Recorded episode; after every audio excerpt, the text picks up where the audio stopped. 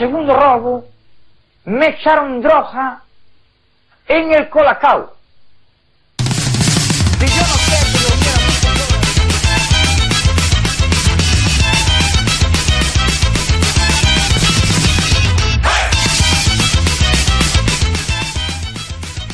Me echaron droga en el colacao. A ti, pequeño juegos, es de fijo. O sea, A mí los cabrones lo que hacen es echarme colacao en la droga. Que eso sí que me da mucho por culo. ya me, ya, ya- ya me has dispara- dis- disparado los volúmenes. Boom, boom. Hola a todos, querida audiencia, bienvenidos una semana más a este vuestro programa Los Profesionales de 7 a 8 de la tarde, ya en invierno de la noche, en la frecuencia de Radio Enlace 107.5 desde el corazón de Hortaleza. Y seguimos con las drogas y llega el guapo Ángel que aparece por la puerta apenas ha empezado el programa. Debe estar muy enfermo. Debe estar terriblemente enfermo. Estoy- yo creo que es la primera vez que no llego tan tarde. No, no, llegaba ahí, ahí. Pues sí, sí, vamos a continuar con, con la drojita buena, ya que en el anterior programa estuvimos dándole duro a la droga y nos dejamos cosas. Eh, pues vamos a continuar. Hoy vamos a continuar, vamos a hablar de todo lo que no nos dio tiempo a hablar las- la, bueno, hace dos semanas, porque la semana anterior fue puente y no hubo programa. Hace dos semanas eh, nos dejamos todo lo relacionado sobre todo con los cómics y muchas otras cosas que no sean películas, que es lo único que hablamos. Desde luego no nos podemos dejar... eh, Eso de dejarse de algo de droga o dejarse un poquito de mannaga no se puede permitir. Como decían los porretas, no hay que dejarse china para después de la cena. Oye, no sé si me oye o no. ¿Sí? Ah, vale, perfecto. Vale, pensaba que no. Pues bueno, tampoco pasaría nada porque yo gano más en guapo que en voz. bueno, sí, mientras me acomodo decir cosas. Digamos que lo que está sonando de fondo son unos tipos que seguramente consumen bastante droga, que son los Ruskaya.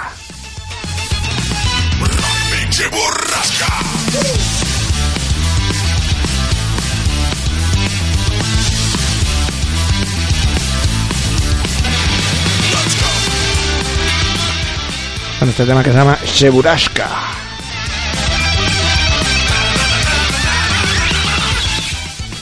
Y bueno, muchachos, eh, vamos a hablar, como decíamos, de drogas. Y una de las cosas que nos dejamos, que lo hemos comentado luego fuera del programa, que es eh, raro en nosotros, que nos hemos dejado parte de un poco de, la, del, de lo que es el contexto histórico de, las drogas, ¿no? De cómo a lo largo de la historia se han utilizado drogas para muchas cosas.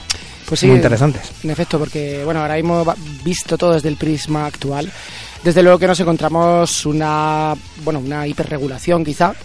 Bueno, no, de hecho voy a Y, y un hiperconsumo. No, no, no, al contrario, iba a decir una infrarregulación, porque no está tan regulado realmente. Una de las cosas que sería interesante es que se regulara. Eh, se regula el consumo, etcétera, etcétera. Lo que hay es una falta de regulación que a donde nos lleva es a la pura prohibición.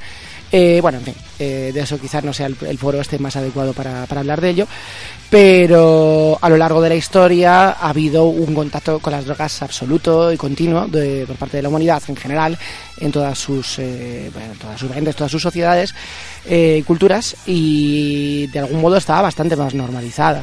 Quizá ahora, bueno, tenemos más conciencia médica, etcétera, etcétera, y bueno, de hecho no, no solo eso, sino más conciencia de, bueno, del quizá la, la- la parte destructiva de lo que puede tener la droga para, para con los conciudadanos, efectos sanitarios, Sí, de- eh, de hecho- de circulación, etcétera. Tiene- lo- las drogas tienen dos facetas, ¿no? Porque el término droga, de hecho, se utiliza en los dos sentidos.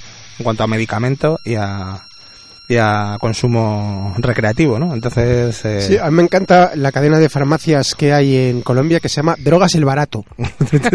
ahí es donde todos queremos ir. Por no hablar de que mm, estamos hablando de drogas ilegales o lo que comúnmente conocemos como drogas, pero bueno, droga también Claro. es el tabaco, droga también es el alcohol, tam- también es el pegamento, eh, droga es el amor, eh, la- Droga eres tú. Droga soy yo, o sea, un poco sí. entro, entro por vena, pero bueno, un poquito. Pues sí, eso es. ¿Quieres que hablemos un poquito de las drogas en la historia? Sí, por favor. Venga, pues empieza tú. Pues eh, en general casi todas las eh, tribus de diferentes culturas siempre han tenido un personaje que ha sido un, eh, un guía espiritual y eh, muchas veces para comunicarse con las entidades, con los espíritus, con los dioses, ¡Entidades! pues siempre se han utilizado todo tipo de, de- de psicotrópicos extraídos de diferentes plantas en función de las regiones y de- del mundo, pues eh, diferentes tipos de sustancias, ¿no? Desde los el peyote, por ejemplo, utilizado en Sudamérica, eh, otro tipo de setas utilizadas por los por los chamanes vikingos también para ver a los dioses. Sí. Pues bueno, cada cultura ha tenido su, propia droguita. El estramonio utilizado por Europa para ver cosas también. Sí, hombre, yo veo como hay cosas con el estramonio. pues sí, eh, de hecho, me parece que lo comentamos en el programa anterior, incluso nuestros abuelos, padres, etcétera, etcétera, se drogan muchas veces sin saberlo con el, eh, con la, ra- con el hongo del, corn- del corne- el cornezuelo, que es el hongo del, del centeno, lo comentamos ya, ¿verdad? Sí. Pues eso sí, que mi madre en León se lo pedían los, abuelos cuando era niña, los abueletes, y, y nada, se ponían como, como fieras. Ahí estaba, exactamente. Eh, por ejemplo, estabas comentando los vikingos, estuve mirando, porque claro, dentro de... eh, eh, vamos a también establecer dicotomía entre droga lúdica, que también existía, eh, y droga religiosa, que quizá ahora ya no existe. Bueno, la- aquí la propia religión es una droga, el colacao. Pero sí, lo- todos los chamanes y... Sí, pero bueno, al final las sustancias eran las mismas, quiero Sí, decir. sí, o sea, sí, sí. que, que- te comías un hongo... Ya ¿qué, qué hacéis por ahí? ¿Eh? Ruidos. Drogando, Ah, vale, José, es- José que está- Mover el micrófono, me estoy intentando fumar el micrófono. Pues sí.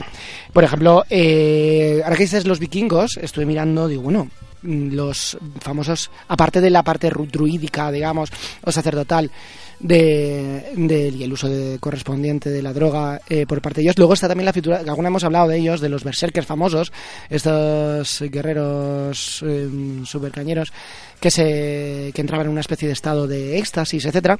Y he estado investigando un poquito acerca de cuáles son las teorías acerca de qué se metían, ¿vale? Y por cierto, he estado mirando que, por cierto, la palabra berserker es ver, desnudo, y sark, que es camisola, es una- un tipo de camisa que tienen, ¿vale? Entonces hay varias teorías, eso es interesante, tío. Algunos dicen que se ponían de amarita muscaria, otros dicen de cornezuelo también, y otros dicen que simplemente por alcohol. Eh, también está la posibilidad de que fuera beleño negro o veladonna, belladonna. Ninguna de estas se, se correspondería del todo con, digamos, todas las... em, la manera que tenían de actuar, ¿vale? Porque tenían iras, eh, ataques de ira, de violencia, etcétera, etcétera, ¿vale? La cuestión es que una de las teorías que me ha parecido más interesante es que seleccionaban a la gente que tenía, pues, algún problema mental. Concretamente, parece ser que es relativamente habitual por esas lares el síndrome de Amok, que, bueno, está catalogado psiquiátricamente como gente que tiene accesos de ira. Si tú seleccionas de por sí a de tu comunidad que tienen ese síndrome de Amok o que simplemente tienen tendencia a la ira o tienen algún desajuste psicológico ahora, que ahora mismo sí somos capaces de, de, tener controlado, y a esos efectivamente les coges y les metes de, de beleño negro, de be- belladona o de lo que te salga los huevos, ¿qué te queda? Pues un puto loco. Entonces, bueno, esa es una de las teorías eh, en la- con las cuales nos encontramos para justificar los arranques de ira y de, y de brutalismo, de brutalidad de los berserkers. Joder, ¿cuánto hablo, eh, tío? Pero hablas muy bien, tío. Hablas no, súper bien. Hablas, da gusto escuchar. Y eso que tengo ropa, yo cuando tengo ropa hablo peor. Me noto como más cohibido. Pues vete, vete quitándote la Pues para ir preparando el resto del programa. De hecho, la expresión to run amok eh, se sigue utilizando en inglés, pues eso, para volverse todo loco de furia. Y por eso, todo, todo, todo, berserker. Pues eso, Turban Amok, síndrome de Amok. Todo agro, todo agro. Eso es. Venga, pues aquí que se nos ha perdido Kike, bueno, no pasa Se nos ha nada. pedido Quique, ha tenido que saltar de la nave en pleno vuelo y me ha dejado a mí a los controles, así Esto que no sé bien. dónde, dónde llegaremos. Va, está bien, está bien. ¿Quieres que te siga hablando de cosas de la droga en la historia para hacer una... No, no voy a enrollarme mucho porque si no al final nos va a pasar como la otra... Como, el otro día y no hablamos de cómics. y no hablamos de Sí, cómics. sí, sí, yo quería comentar, lo que pasa es que es un, un salto grande Sí. en, la, en la historia. Yo quería hablar que no se puede hablar de la droga en la historia y de contactar con otras entidades sin hablar del grandísimo Aleister Crowley. eh, Ay, es verdad, no lo he mirado, es verdad. fantástico ocultista y gran amigo del, del programa que nos escucha desde el más allá, ya que él era experto en escuchar al más allá, pues ahora que él está en el más allá nos escucha él a nosotros. Es decir, desde Manoteras estamos hablando de Hortaleza, pues... Ajá, vale, ya. Bueno, pues Aleister Crowley, entre mm, las muchísimas obras que sacó de toda clase, desde ocultismo a tal, tiene un libro llamado Memorias de un degenerado drogadicto, donde habla de todos sus contactos con las, con las drogas. Y bueno, el señor eh, Crowley se metió de todo. O sea, de todo lo que existía en aquellos tiempos, MDMA no, porque a finales del siglo XIX, principios del XX todavía no existía, pero lo demás se lo metió todo. De hecho, cuenta la leyenda que consiguió quitarse su terrible adicción al opio consumiendo cocaína, sin parar. Ah, pues muy bien, es lo que voy a intentar yo. Parece que funciona, parece que funciona. Voy a quitarme el, el- el enganche a, a la tele con cocaína. Cada uno tiene el suyo, joder. Sí, sí, sí. Y de hecho, eh, he leído por ahí que los eh, médicos ingleses, a los que estaban, acababan, los pacientes que acababan adictos al, al opio, porque se recetaba mucho láudano, por ejemplo, una tintura de, una dilución de opio, se utilizaba para los dolores y se le daba a las mujeres también por la- las depresiones y para un, bueno, para un montón de cosas. Todo se solucionaba con una botellita de láudano. Pues qué pasa, que muchos pacientes se hacían eh, adictos al, al láudano. Entonces los doctores, en muchos casos, lo que recomendaban era coca para, para sacar a sus eh, pacientes del láudano. Y parece ser que funciona.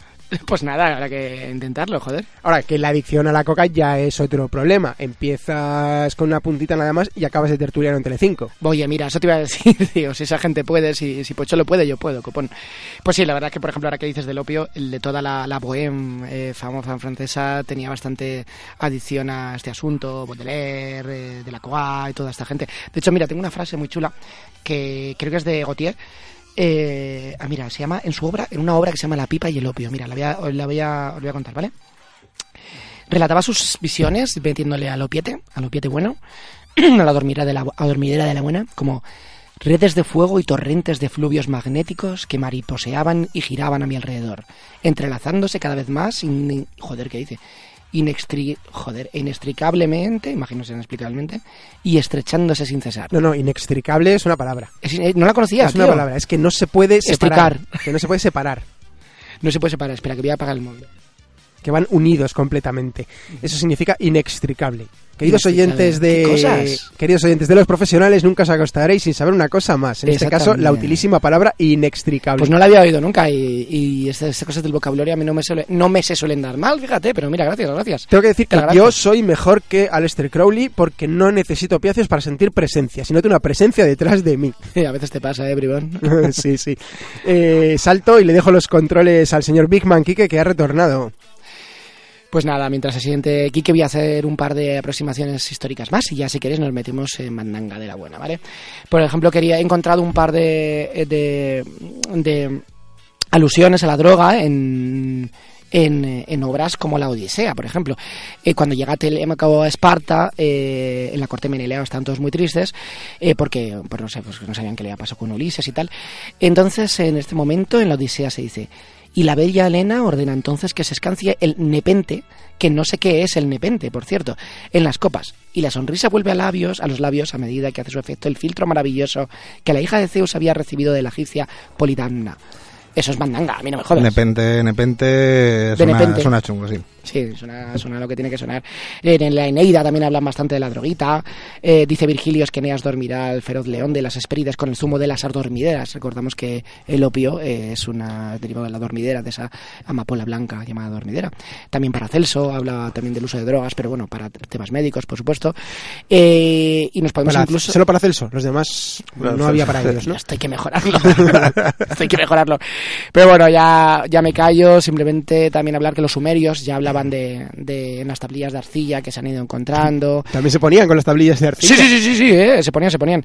Eh, eran un- documentos que luego pasaron a ser la base de la farmacología egipcia y hablaban de bastante eh, de usos de la adormidera. Pero a mí la que me ha encantado es eh, las anfetaminas.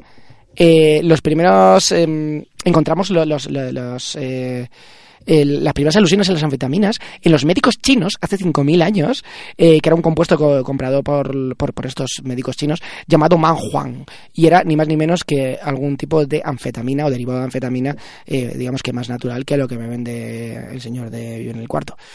Y ya está. Eh, yo creo que como aproximación histórica ya me he comido mis 10 minutitos de programa, ¿no? Pues, pues me ha gustado mucho, ¿eh? La verdad es que ha estado muy bien. Muy bien, muy bien. Para más información, ya sabéis. eh, Haced una Ouija y contactar con Aleister Crowley. Exactamente. que Que es un, un gran entendido. de- o que os va, a dar, os va a dar consejitos buenos. Os leí la historia de la droga del señor Escotado, que también está muy bien. Pues yo quería ahora cambiar de tercio e irme a uno de los ámbitos que más nos gustan, en los que más se habla de temas de drogas, que es en la ciencia ficción. Porque no sé por qué en todos los mundos futura, eh, del futuro, distópicos, etcétera, se consumen drogas en cantidades industriales. ¿no? Si, si nos metemos en, en los clásicos de la ciencia ficción, pues tenemos cosas como el Soma, la famosa droga que da la felicidad, que aparece en el libro de Aldous Huxley de de un mundo feliz. De hecho, es un mundo feliz pues porque se ponen de soma hasta las trancas. ¿Es cierto? Eh, tenemos también pues en los libros de William Gibson, tipo Neuromante o eh, Mona Lisa acelerada, Conde Cero, Johnny Mnemonic, también se ponen de todo tipo de sustancias hasta las trancas. Uno de los clásicos también, del que además ahora está muy de actualidad, porque en breve se estrenará la adaptación cinematográfica que todo el mundo estaba esperando, que es eh, Dune, de Frank Herbert, la nueva adaptación cinematográfica que la va a hacer el, el director, que no me acuerdo ahora cómo se llama, que es el que ha hecho también la, la última versión de Blade Runner, Blade Runner 2049, Ujú. y que tiene bastante buena pinta.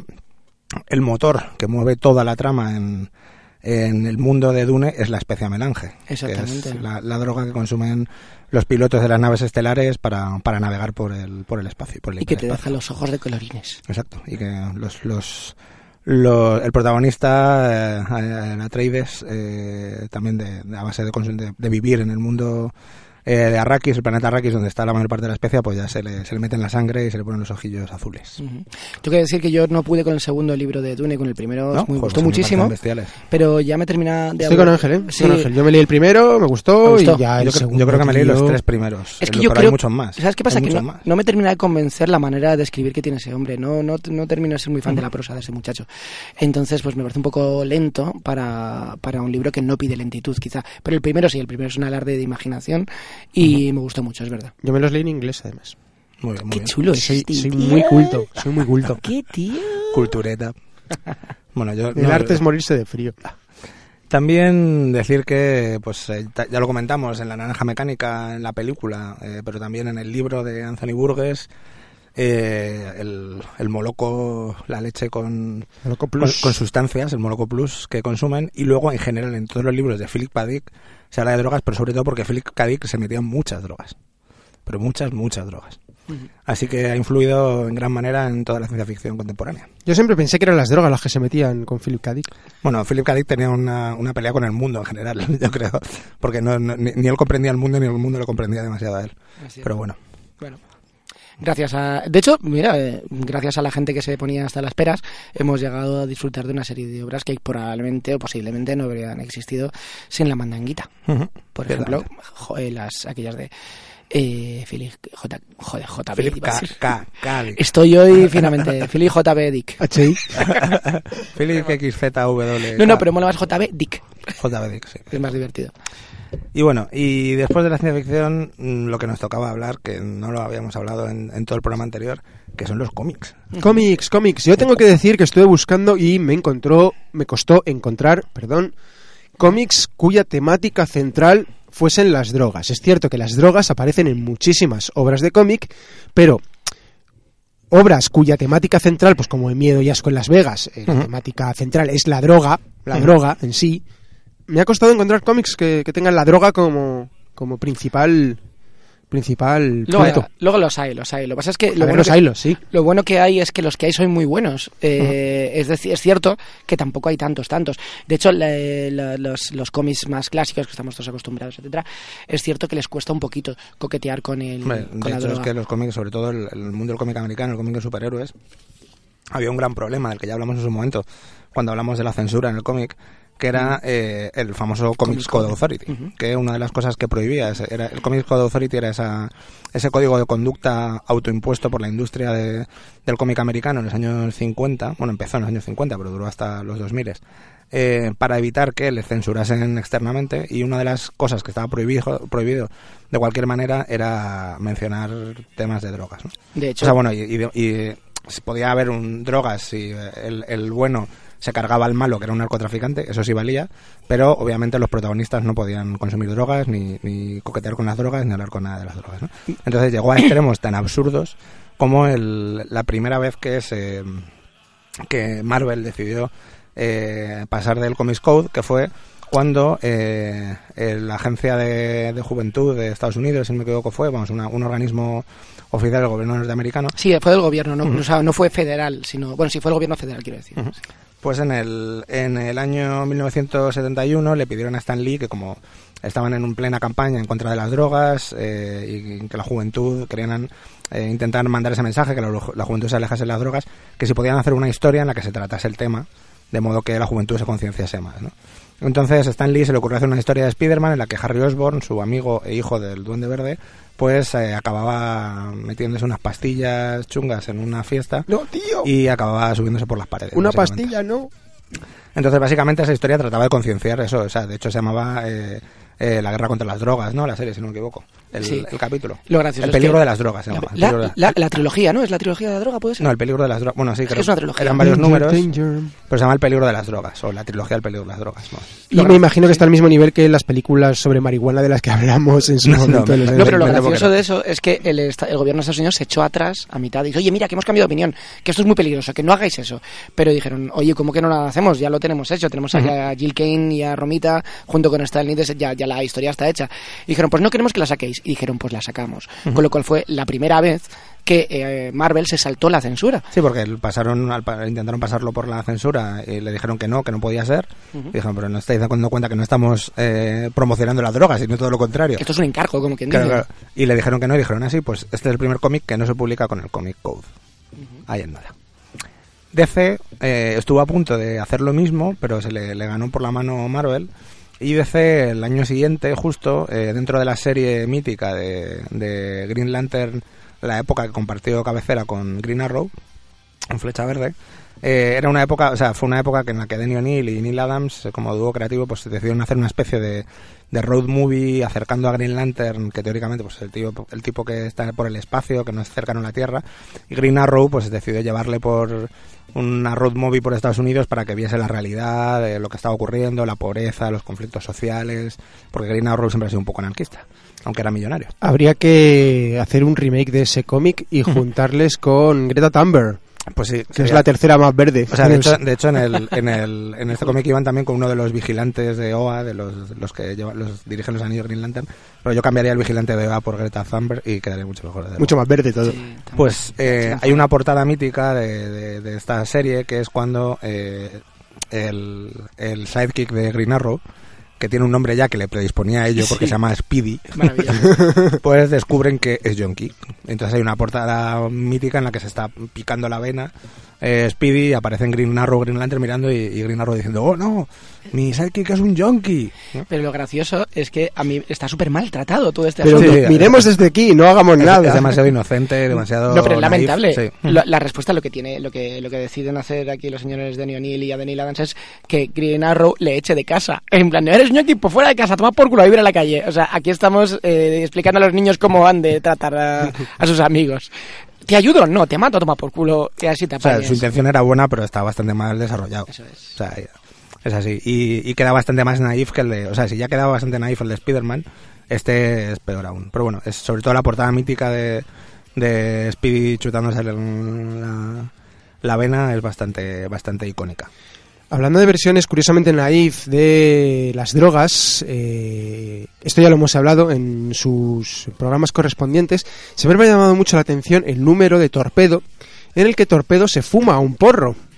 ¿Cierto? Y, y bueno, teniendo en cuenta que Torpedo, ese pedazo de cómic de Sánchez Abulí y, Y Jordi Bernet. y Jordi Bernet, que es un cómic generalmente que no tiene ningún problema en lidiar con la violencia, los muertos, los tiros, el machismo, el abuso de posición, de poder, la corrupción, etcétera, etcétera.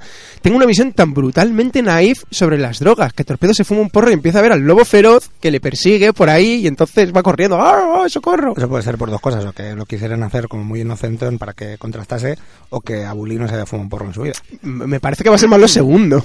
Puede ser, sí. Eh, Y es, eso es sorprendente en un cómic que es tan, en general, tan maduro, tan adulto, tan descarnado, que de pronto la, vis- la, visión de las drogas sea así. Además, la, es uno de los pocos capítulos que tiene un poco de moraleja, de no te drogues, chaval, que es malo. Sí, porque Dices, no- tiene sentido. sí, la moraleja de Torpedo no suele, suele ser que se muera el, que se muera el de al lado, tú no. Sí, sí, sí, o te saca la pipa rápido que... Eso es. Así que siempre, siempre me ha llamado mucho la atención, sí, ese número en particular de, Sí, de cierto, Torpedo. es una, 1900. una historia bastante peculiar. sí, Yo no la, no la he leído, pero tiene una pinta buenísima, como todo, lo- todo torpedo. ¿Y ¿Conocéis al supervillano Snowflame? No. ¿No conoces eso? Snowflame. Pues pon- agarra, esto es una esto es pura maravilla, os voy a contar algo, crema cremita. ¿Es Marvel, DC? Es Marvel. Eh, a final de los 80, ya en los 90, etcétera, eh, eh, Marvel creó The New Guardians, los nuevos guardianes. No sé si está De los 90, dices. Creo que No, es final New de los Warriors. 80, New ¿no? Warriors. Bueno, New Guardians lo tengo yo. Y, y era, quería ser un grupo de superhéroes que no ¿Eran tan tostón como los anteriores? eh, pues, pues, pues, que ¿Qué héroes eran? Eh, Pues mira, eh, no me sé los nombres, pero era quería ser un grupo de superhéroes in- inclusivo, en los cuales había una australiana, un peruano que además era Los homosexual. australianos también son personas. ah, vale, ese, pues ese grupo no sé cuál es entonces. Pues mira, un- una australiana, una australiana, un peruano que era homosexual y, y cero positivo, tenía el VIH. Eh, cero positivo, no cero positivo. ¿Qué he dicho? Cero positivo, no. Ah, cero vale, ya lo sé, lo, ah, lo he dicho mal, vale, sí, pero lo, lo sé, lo sé. Un estadounidense, una china, una jamaicana, un japonés y un inuit. Espera, espera, ¿Un inuit? espera. ¿En serio? espera. Eso era Capitán Planeta, tío. Exactamente, lo mismo que pensé yo. Eso, yo creo que Capitán Capitán Planeta también iba dopado, ¿eh? que ese se metía algo raro, algo abelladón, algo así. Los chavales, para ver al, al tipo ese cuando Sí. se ponían los anillos, yo creo que sí. ¿Cómo le odio? Es que no me cansaré de decir que odio a Capitán Planeta, pero bueno. Un día le odio tanto que algún día me voy a hacer una camiseta. En fin, bueno. Eh, bueno, pues uno de los contrincantes, uno de los, de los seres malvados contra los que, esos villanos contra los que se enfrentaba, era Snowflame, que era una especie de supervillano que eh, realizaba sus actuaciones por Colombia, ¿vale? Eh, ¿Vais viendo por dónde voy? Lo, lo veo venir, lo veo venir. Entonces la movida es que tenía una serie de poderes que eran pues de dar hostias, imagino, y tal. Pero para poder eh, acceder a sus poderes tenía que meterse farlopa. La movida no es que tenía que meterse, es que yo he visto algunos, algunas ilustraciones y cogía a manos llenas, lo que es a, a, a a dos manos puestas y, y metiéndose farlopa como restregándosela por la cara. Como Scarface, vamos. Sí, sí, y es que además eh, eh, tengo hasta una frase maravillosa que la, la he apuntado porque digo, esto lo tengo que Decía, soy Snowflame y cada célula de mi ser arde de éxtasis al rojo vivo. La cocaína es mi dios y yo soy el instrumento humano de su voluntad. Por Dios bendito. Eso es maravilloso. Eso, eso es mucho. Eso es mucho ya. Sí, Eh, muy, muy, mucho, muy ridículo. Pero obviamente bien. es uno de estos eh, pruebas que hacen bastante ridículas. El, el personaje obviamente se iría a la mierda en dos o tres días. Tampoco me ha O sea, de hecho, mucho. para que yo no haya oído hablar de- ni de ese personaje ni de ese grupo, Eh, exactamente. eh, sí, seguramente no, no tuvo una- un, un rodaje muy largo. ¿no? No, no tuvo, no, por lo que sea, no caló. No, no, pero me gusta el concepto del instrumento humano de la cocaína. Es que es- eso es, es que es tremendo. Pero es que digo, pues, si Po- a ti te- Pocholo también lo es, un poco. ¿eh? No, yo toco colegas eh, que, que son el instrumento humano. que de tenemos estos días raros, ¿sabes? Que en Nochevieja entró poco. Pero bueno, ahí lo dejo. Bueno, volviendo a Marvel también, otros personajes que además últimamente me he estado leyendo porque han, han- han reeditado ahora toda su época en, en España, son unos personajes que en, mi adolescencia me molaban un montón. Y Los osos amorosos que iban de MDMA. los osos amorosos se metían sus cosas también. Yo es que esos van de hablado las de, lo- cejas, a mí de no me lo- jodas. de los osos gumi y el juego de gumivallas, que eso era una Mira, droga es verdad, muy chula. eso puede entrar. puede Bueno, entrar. me refería a capa y puñal. Una pareja que eran un, un chico negro con una capa a rayas negras y azules y una A ver, chica un blanca. chico era como tres o cuatro personas juntas. No, O sea, era muy grande. No, lo que pasa es que su capa como que se, se extendía. Ah, o sea, tenían unos poderes que eran como una... Él era una capa que... Ah, amigo. que era como un eso era agujero tan negro, grande. que era un agujero claro, porque negro, la sí. capa absorbía, o sea, crecía y... Sí. Sí. es que siempre lo recuerdo como Muto 8, Muto 8, y digo, no, tenés un muchacho, no, porque cuatro. como que siempre se expandía la capa, y, pero él, él era un tío normal. Era como mi mochila, que metía las cosas ahí y se me perdían rapidísimo. Sí, como la- el bueno, bolsillo de Doraemon. eso es. Bueno, que mm, entonces Otra básicamente... cosa que tampoco pasaría al corte actual es el, el- el escote que llevaba Puñal, No, de, de hecho es bastante, bastante poco pol- políticamente incorrecto. que le, lleva- le llegaba del, del cuello al chichi, el escote. Básicamente. Pues Cabo y Puñal eh, básicamente eran dos chavales, eh, ella una adolescente de familia de clase alta pero rebelde y que su madre no le hacía ni caso y se escapa de casa y el otro un pobre chaval de, de- de clase humilde eh, que también tiene problemas en casa y se escapa y los dos acaban en manos de un de un cártel de la droga que se dedica a experimentar con ellos una nueva droga que están desarrollando. Eh, a todos los chavales que secuestran para probar las drogas palman, menos ellos dos, que tienen algo especial, que no- nunca se ha terminado de insinuar del todo, pero como que podía ser que eran mutantes o algo así.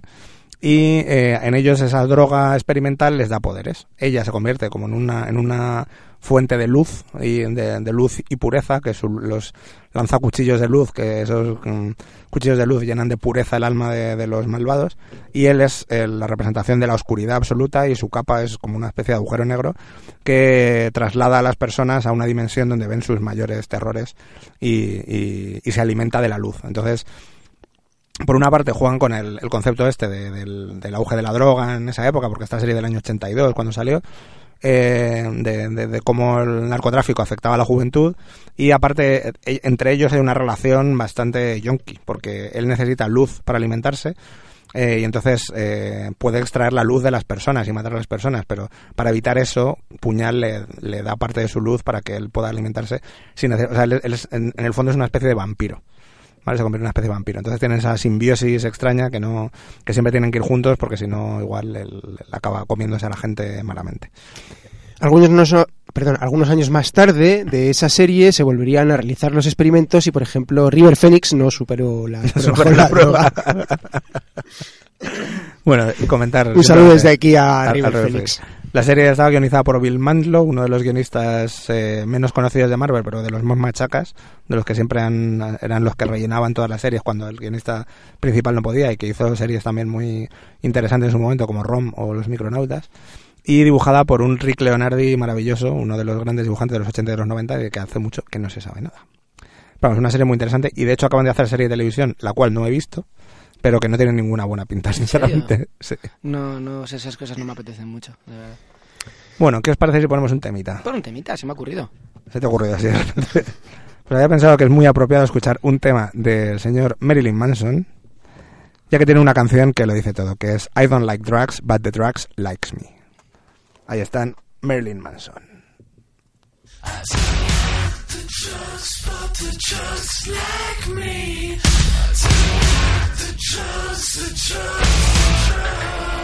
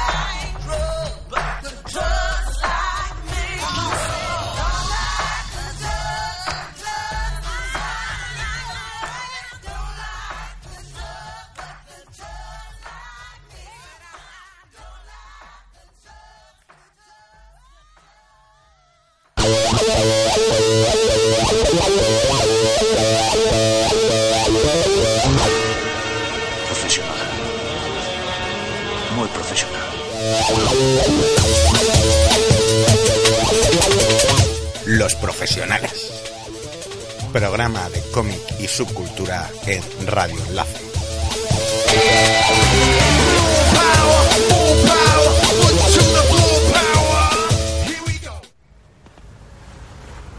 ¿Qué es esto, tío? Esa mierda hace que la mezcalina pura parezca Cuando fue el cerveza sin segundo robo. ¿Ah, sí? me echaron droga en el colacao.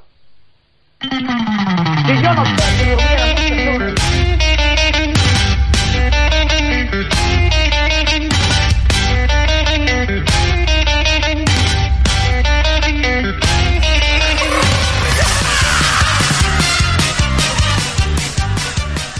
Seguimos a tope, siempre a tope en los profesionales, en Radio Enlace 107.5.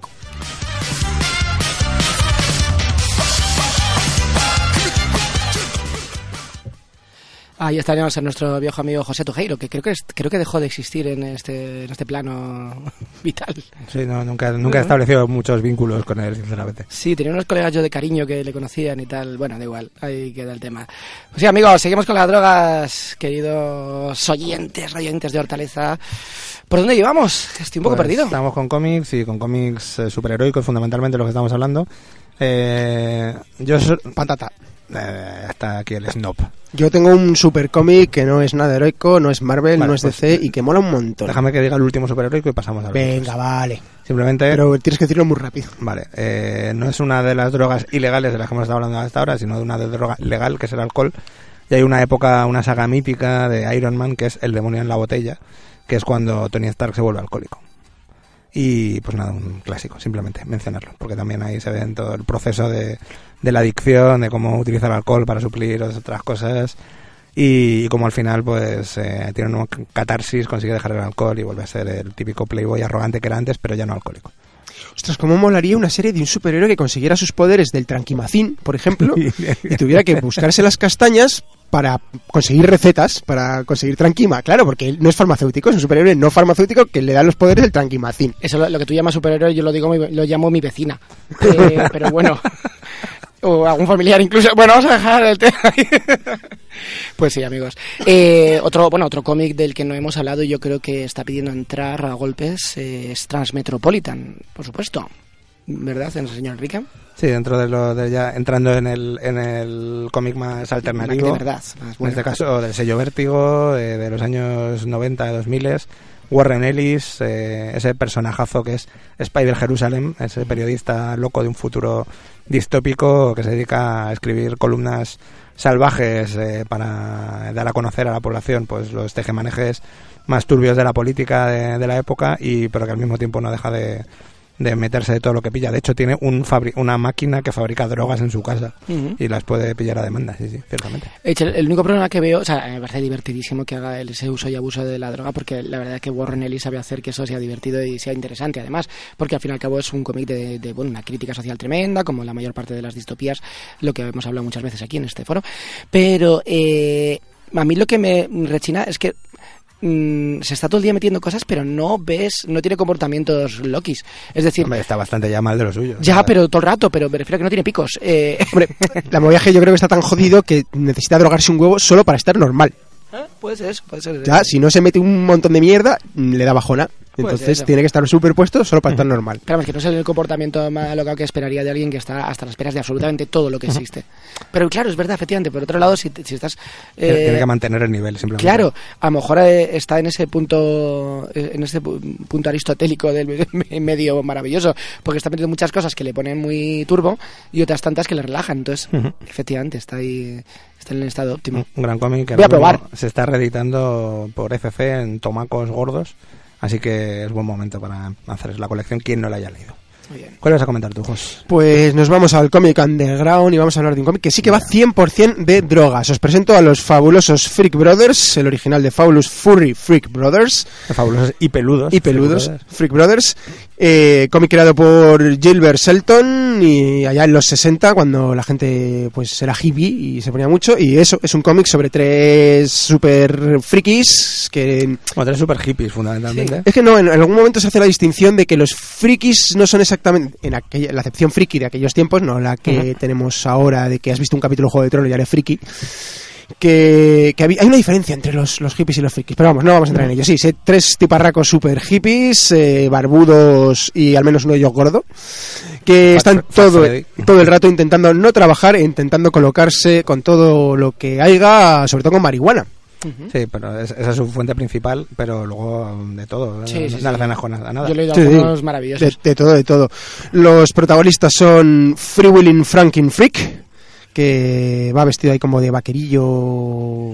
Siempre me ha recordado a Charlie, ¿verdad? Eh, Sí, un poco. ¿Habéis visto alguna vez un señor que va vendiendo cosas por la calle que tiene una especie de... Ah, el de la bici. el de loca. una bici llena Sí, de sí. sí por Madrid y por varios festivales le hemos visto que tiene una bici llena luces, de colorines ¿no? y luces y yo digo pues este es Free Willy Sí, sí, ese es Free Totalmente. claramente. Sí, sí, sí. El izquierdista Phineas T. Freak, que a mí me recuerda un poco a nuestro querido, queridísimo Robles. Si Robles dejase barbaza, se parecería bastante a Phineas T. Freak. Sí, sí, tiene, tiene un rollo, sí. Y Fat Freddy Frikowski, que pues eso, es el gorderas del grupo, que claro, todo el rato tiene hambre porque no para más que de fumar y de fumar y todo el rato está comiendo sin parar. y luego está su gato. Y luego está su gato, el gato de Fat Freddy, que creo que no tiene nombre, el gato de Fat No, Freddy. De hecho, luego tiene tiras lo que propias. sí que llegó, eso iba a decir, lo que sí llegó a tener es una tira propia. Eso es, amigos, es, estamos hablando de un cómic hijo de su época, hijo de los 60, es un clásico entre clásicos. Aquellos que no estéis, que escuchéis el programa solo para vernos a nosotros, eh, porque somos de voz pelada, pero que no estéis metidos en el mundo del cómic, se lo recomiendo porque es una pirada de pinza, es psicodelia pura eh, y es, es muy divertido, maravilloso. es muy divertido y siguió publicándose hasta bien entrado en los años 90. Mm, Y bueno, y Gilbert Shelton sigue en activo todavía, haciendo eh, pocas cosillas, pero, pero todavía se, se prodiga por ahí por festivales y tal, y creo que es un tipo súper majete. A ver, estará, estará fumadísimo. Sí, sí, no, es, un, es un viejo hippie. Es- Pues- es- es- es- esa- esos cómics son de esa época maravillosa del underground americano, final de los 60, principio de los 70, High Ashbury, eh, en San Francisco, pues eh, la parte psicodélica de Cram, los cómics de Spen Rodríguez, de toda esta gente que, que hizo cosas muy, muy interesantes. Pues sí. Y obviamente un cómic de esa época sin droga no es, no es, no es suficiente. No es, no es creíble ni es verdad. Con lo cual, sí, un, un homenaje que nunca, nunca, nunca, nunca está de más a, a The Fabulous eh, Freak Brothers. Que, que eso, que yo este es el cómic que he encontrado que sea 100% o 99,9% sobre drogas, porque también va de intentar no trabajar y que no les pesque la policía, pero... Ant- eh, Hasta, yo creo que hasta septiembre o así hubo una exposición en, en la Casa Encendida de la obra de- del, del general CSP, que es uno de los autores clásicos de la movida madrileña. Ah, sí, es verdad. es Y la exposición estaba muy muy bien, era muy, muy recomendable, la verdad. Eh, estuve con el señor Eloy viéndola. Y, y la verdad es que me gustó mucho y, a- y ahí sí que se reflejaba también, bueno, CSP tenía muchas eh, muchos tonos diferentes, pero la época en la que estaba más metido, pues típico de la movida, pues hablando de, de sexo, excesos y perversión, eh, las drogas hacían acto de presencia en cantidades industriales. Y de hecho, bueno, CSP seguramente pues también se consumiría lo suyo. Ah, Pero vamos, las jeringuillas estaban a la orden del día en, en esas historietas. En general, todo el underground de los 80, de la época de la movida, tenía mucho de drogas. Sí, hablábamos, hablábamos de, en el programa anterior sobre las drogas del cine que se había hecho en los 80 y, y en particular, hablando del underground, yo comentaba la película de Arrebato, que no sabía decir si iba de drogas, si iba de vampiros Todavía o no de, qué demonios, de qué demonios iba. Ya se, me También- olvidó- se me ha vuelto a olvidar eh, verla, pero bueno, ahí queda. La revista Makoki, casi todas las historietas, pues que eran de esa época, hablaban Makoki, mogollón, había un Makoki, mogollón Makoki de- es cojonudo. de, de drogas de todo tipo. Y en cuanto a cómics underground más actuales, uno de los más eh, de los autores que está siendo más eh, conocidos últimamente, también polémicos, pero bueno, que están teniendo bastante buena acogida es Simon Hanselman. Eh, este tipo que, que se dedica a hablar en sus cómics de, de la bruja Peg, creo que se llamaba, ¿no? Sí, ese son brujidas verdes, ¿no? Yo lo he visto un poquito, eh, lo que pasa es que, bueno, me, me esperaba, al ser tan de, hablando de drogas y tal, esperaba que fuera un poquito más macarra en cuanto a las formas, ¿vale? En cuanto al dibujo. No, es un cómic bastante intimista, Sí, porque el tío ha tenido una infancia también, ha tenido una infancia torturada y chunga, Ah. y habla de eso, el- la bruja Peg, creo que se llamaba, Meg, Sí, el búho que iba con ella también, y otro más, otros personajes, y esos son un poco depresivos, drogadictos y con problemas chungos en general. Pero vamos, de hecho vi una entrevista que le hicieron al Hanselman en, en La Resistencia que, que cremita. Sí, de hecho, le- he visto que está en la... eh, Te iba a decir ahora, digo, me pareció que le habían entrevistado en la Sí, le- pero no he, visto el, no he visto el vídeo. en España los cómics los está editando Fulgencio Pimentel. Qué buen nombre. Así que muy recomendable. Sí, sí, pero además me parece un nombre cojonudo editorial, pero no hay, o sea, es, Es inventado, es inventado, claro. No no- es que no hay estaba un seguro, personaje. tío. Pues sí, es cierto. Oye, una cosa, ya sé que no estamos hablando de libros, pero se me olvidó hacer una reseña de un libro que me leí hace bastante tiempo que me gustó muchísimo. Se llama Lamut, de, de un señor polaco. Espérate, lo tengo por ahí apuntado. Eh, bueno, bueno, básicamente de Bitmar, Josip Bitmar, eh, que es la historia Qué pena, de... porque también es un gran nombre, señor Polaco, llamarse señor Polaco. El señor polaco también. Vamos a llamarla así que diablos. Aquí hacemos lo que nos da la gana. ¿Qué pasa en nuestro programa? Eso, eso suena a nombre de banda indie. Señor Polaco. Joder, qué pesados son los indies. Bueno, en fin. Eh, bueno, pues eh, básicamente nos introduce en la historia de la fortaleza mítica eh, israelí. Eh, bueno, bueno, es, que ha pasado por varios, eh, por varias manos, pero concretamente esta es de la época de la secta ismailita, eh, de musulmana, de una secta que creó Hassami Sabat, que eh, es interesante y viene al cuento con el tema del que estamos tratando, que es que me, me encantó, me encantó ese, ese, esa cosa en concreto. Además es una, es una novela, pero eh, tiene que ver con la historia creó la, una especie de secta llamados los Assassin, que es Ah, los Hashishim, es los verdad. Eh, quiere decir consumidor de hachís. De ahí luego derivó a la palabra actual de castellano, asesino. Asesino viene de, que- de, de- de este tipo de sectas que les imbuían eh, con, bueno, se, se ponían hasta las peras de, de o lo que sea. Y eh, lo que hacía este señor, básicamente, es les invitaba a muchos hachís, se quedaban tupis, se quedaban medio dormirados y en un estado un poquito groggy, y cuando se despertaban, mientras estaban dormidos, los movía a una especie de jardín. Estamos hablando, pensad que estamos hablando de medio del desierto. Eso era, vamos, eh, como como Villarrobledo, para que os hagáis la idea, ¿vale?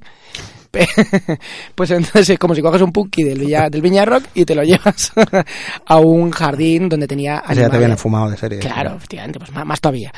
Le sacas la rave.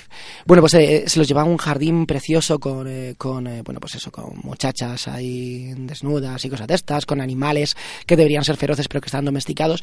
Entonces él decía que les convencía de que estaban, eh, de que él les había llevado al paraíso y que cuando murieran es lo que les esperaba. Les volvía a drogar otra vez, les ponían hasta las esperas otra vez, cuando se despertaban estaban en el mismo camastro que antes y los tíos efectivamente pensaban, habían tenido una visión del, del paraíso. Eh, ergo les mandaba a hacer cualquier animalada, eran asesinos súper eficaces porque no tenían miedo a la muerte, ellos ya sabían, habían estado en el cielo, Eh, ya sabían perfectamente que cuando palmaran pues iban a ir ahí, con lo cual eran eh, unos señores muy locos y ya te digo, esta es esta ismailita, la leoparda. Y ese es un libro que me gustó bastante, ya sé que no estamos hablando de libros, pero es que el No, bueno, lo dejé. es y es que es muy interesante. El, como curiosidad también, la, dentro del juego de rol de vampiro, la- el clan de los asamitas está inspirado en, Es cierto, en los Hashishims, es cierto, es cierto. ciertamente, sí. Pues comentar también, bueno, no sé si vas a comentar tú algo, Jos, ¿De cómics? de lo que quieras. No, ya que habías comentado juego de rol, habías Ajá. dicho la palabra juego de rol, pues ya iba a entrar en los juegos de rol. Y quería acordarme de ese fantástico juego de rol que vaya por su cuarta edición, que salió hace un año, año y algo, que es el Warhammer Fantasía Juego de Rol. No las miniaturas, las batallas, los dragones y las cosas que cuestan 50.000 pavos cada, cada monigote. No, no, no. Hablo de el juego de Un rol, juego de rol puro y duro. que era la primera edición, que es la que tengo yo, es yo yo creo que eres, el único del mundo que ha fantabulosa. jugado a ese juego. Hombre, no, porque yo jugaba con más gente, luego esos tres tíos o cuatro han jugado también conmigo. Pero era un juego de ¿Te rol. los has imaginado? Esas personas no existen. Puede- eso puede ser. El fruto de las drogas. Por otro señor polaco se llama Bartol, Ah, bien. Ba- Vlad Bartol.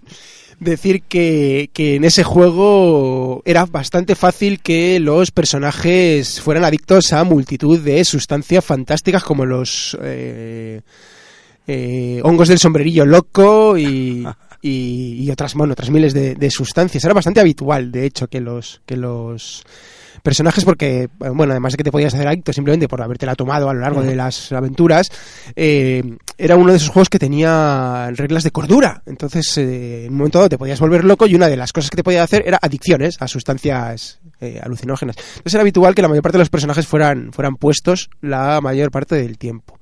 Y hablando también de juegos de rol, en este caso para ordenador, el famoso Fallout, en, en las primeras eh, versiones, en el 1 y el 2 no lo recuerdo, pero sí que en el 3, el New Vegas y probablemente en el 4 puedes consumir un montón de sustancias diferentes que te dan una serie de bonus y de, de penalizaciones y tal, y además te puedes hacer adicto a esas sustancias. Y si no te las estás tomando cada vez que se te pasa el efecto, pues tienes penalizaciones todavía más grandes. De hecho, debido a eso, hay una cosa muy cantosa que es, por ejemplo, cuando te han herido, te puedes tomar el MedX, que es una cosa ahí, pues eso, para curarte un poco la salud, que básicamente es morfina. Parece ser que originalmente además se llama morfina.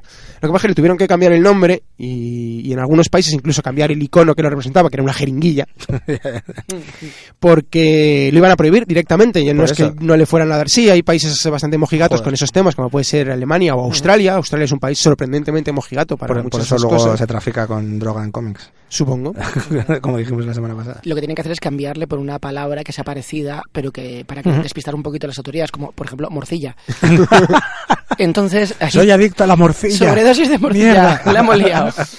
Y, y eso lo tuvieron que cambiar para poder publicar el- el- los Fallouts en, en determinados en determinados países. Y eso, Fallout mola porque te puedes te puedes drogar con un montón de cosas diferentes y además te puedes hacer adicto a la mayor parte de esas sustancias que te puedes meter. Yo de videojuegos quería recordar un videojuego súper sencillo, súper tonto. Eh, además de los primeros, yo creo que se jugaron en móviles, eh, tal, que era el, el Dope Wars, no sé si recordáis.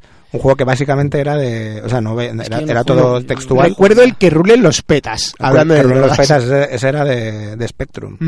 No, pero era un jueguecito súper sencillo que básicamente era de era un juego eh, de texto puro y duro en el que como que tú eh, podías tenías empezabas con un dinero y podías comprar diferentes tipos de drogas y según iban pasando las semanas iban variando los precios entonces ibas comprando unas vendiendo otras para ganar pasta pero también te podían robar podías pedir préstamos era un juego conversacional puro y duro súper sencillo que molaba bastante Eso es jugar al capitalismo, pero con la droguita buena. Exactamente. Y luego descubrí hace poco, dentro de la... Ya tenemos que ir acabando, por cierto. Eh, dentro de la de lo que estará muy de moda, que son los simulators de todo, que hay hasta un reparador de PC simulator. Lo he visto, lo he visto. Que lo visto, flipé. Lo he visto. Pues- el, el mejor sigue siendo el Goat Simulator, el simulador de cabra. pues también hay un drug dealer simulator. Y además, por lo visto, bastante, o sea, pues estuve viendo vídeos y tal y bastante, bastante currado. O sea, puedes comerciar, luchar contra las bandas rivales, hacer todo tipo de movidas. Así que ahí está el mundo de la droga. Bueno, chicos, pues ya sabéis, escuchar, chicos y chicas, perdón, eh, escuchar nuestras gra- importantes recomendaciones. No os droguéis, a no ser que sea barato. Eh, ante la duda... Esto en los libros, sinceramente, y en cómics. Es, es- es- una droga, o sea, yo siempre lo he dicho, o sea, la cantidad que, de dinero que me dejo yo en cómics en libros, si se eso mismo me lo, no me lo lo deja dejas en droga jabalso, estaría muerto. Yo Claro, compatibilizo o sea, un poco y tampoco, tampoco, tam- al final se llega también con la droga, no te preocupes. Amigo, ya sabéis, si tienes que haceros El una cómic raya... también se sale. Sí, si tienes que haceros una rayita, que haga sombra. Ahí está dicho. Pues nada, eh, esto ha sido un placer, un programa más de los profesionales aquí. Eloy, por cierto, se ha muerto de sobredosis, no nos ha El de no, hoy. eh, no- tenía una morcilla. cena, creo. Pues esto ha sido todo. Muchas gracias, guapo Ángel. Gracias, guapos. Muchas gracias, pequeño host. Gracias a ti, Big Man Kike. Yo, Big Man Quique, nos vemos. eh, bueno, yo no, pero con ellos la próxima semana. Adiós. Vamos a hacer un programa sobre ti. Gracias. Y no va a ser bueno. Te vas a cagar. Lo sé.